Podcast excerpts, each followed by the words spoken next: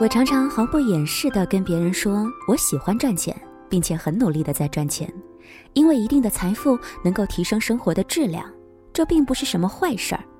每个人的金钱观不太相同，有人认为钱是节省出来的，有人认为钱是努力赚出来的。只要你把握好金钱与生活的关系，你就可以是生活的赢家。你好，我是林小妖，我在武汉跟你说晚安。最近的武汉呢，终于开始嗅到夏天的味道了，这是我喜欢的季节，也在这里问候正在听节目的你们，希望你喜欢你现在所生活的样子。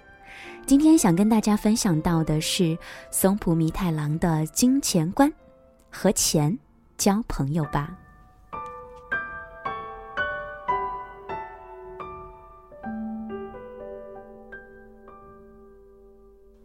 过质朴的生活吧，节俭过日子吧。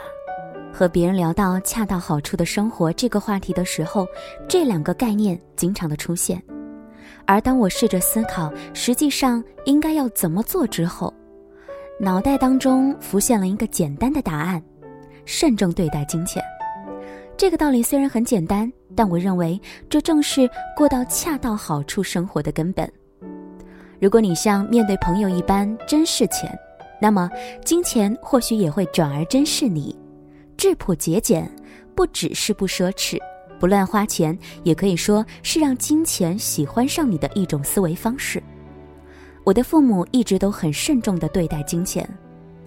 父亲出门去上班前，总是把钱收在上衣的内口袋，他绝不会把钱收在裤子口袋，或者放在包包里带着走。从人家手上接过的名片和钱。都得收在心脏的上方带着走。听到父亲这么说，就算我还是一个小孩子，也知道，啊，我爸爸很爱惜钱呢。原来钱是这么重要的东西啊！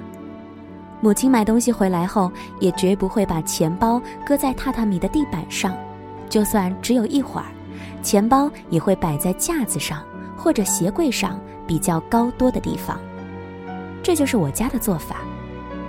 金钱不过是便利的工具，这句话的确不假。虽然说是工具，如果抱着用就是了的心态随意对待是不对的。钱包里塞了一堆收据或者会员卡，钞票皱巴巴的，因为赶时间找零的硬币粗鲁的塞进口袋，一不小心的我也会这么干。但这种时候，我就会想起父亲，提醒自己。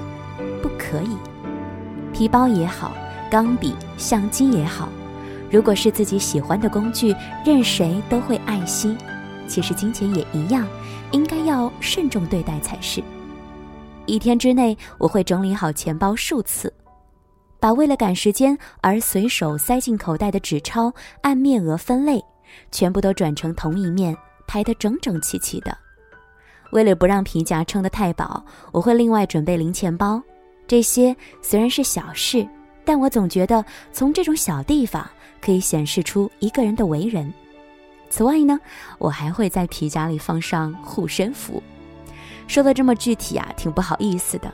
其实我会另外准备十张不会动用的万元大钞，对折之后放在皮夹的深处。这就是遇到真正困难时的护身符了。平时不会使用，如果钱用光了，就去银行取。而那个时候对着的十万元，我已经好几年没有碰过了。当然，松浦弥太郎这里说到的是日元，因为呢已经是年过四十的成年，他准备十万元。如果是年轻的朋友，可以准备一万元就好，金额因人而异。那些不去动用的护身钱，我觉得比什么祈求金钱运的护身符要好得多。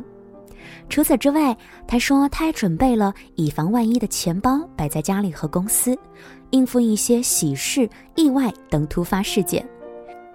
虽说现在是无论何时都能够到 ATM 提钱的年代，但是这是为了遇到真的没有时间紧急事件的准备。有这样的准备也不失为一件好事吧，特别是碰到喜事的情况之下，准备干净的新钞也是一份心意吧。慌慌张张地跑去便利店，结果领到了皱巴巴的钞票，只能够干着急。像这样的情况，为了让送礼的对象也能够慎重的对待金钱，应该尽量的避免，不是吗？不如和金钱做朋友吧。只要你这么做，你就不会再为钱而苦恼。今天想要在睡前跟大家分享到的是松浦弥太郎的这一篇文字了，说到的是他的金钱观和钱做朋友。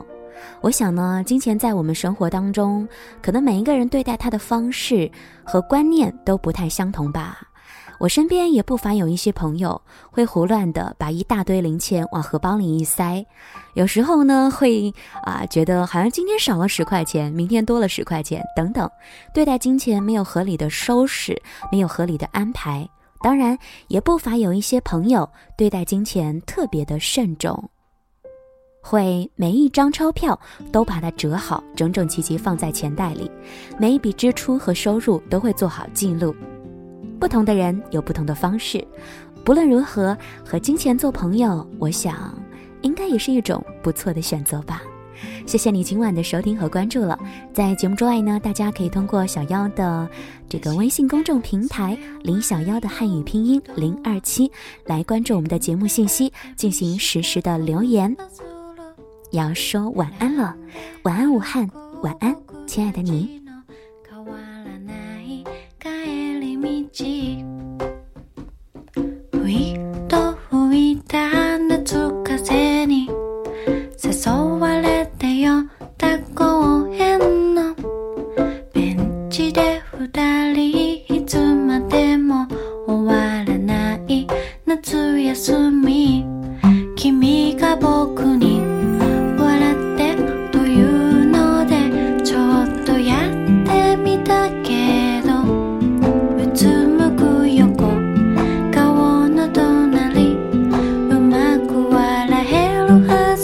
なくて口笛吹き。ごまかしては。ただただ手をつない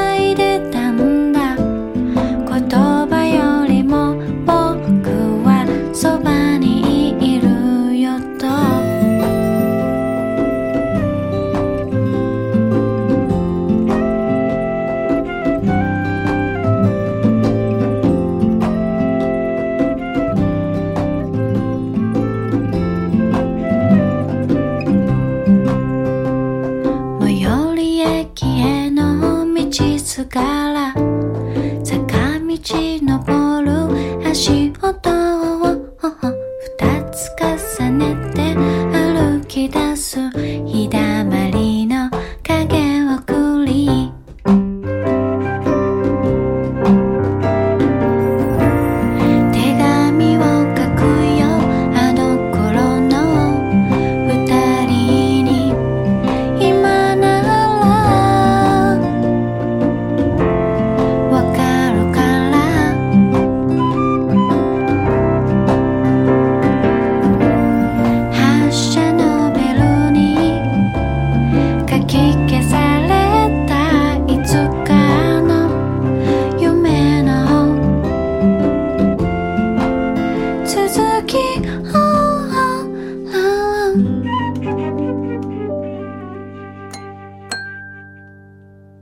1年にね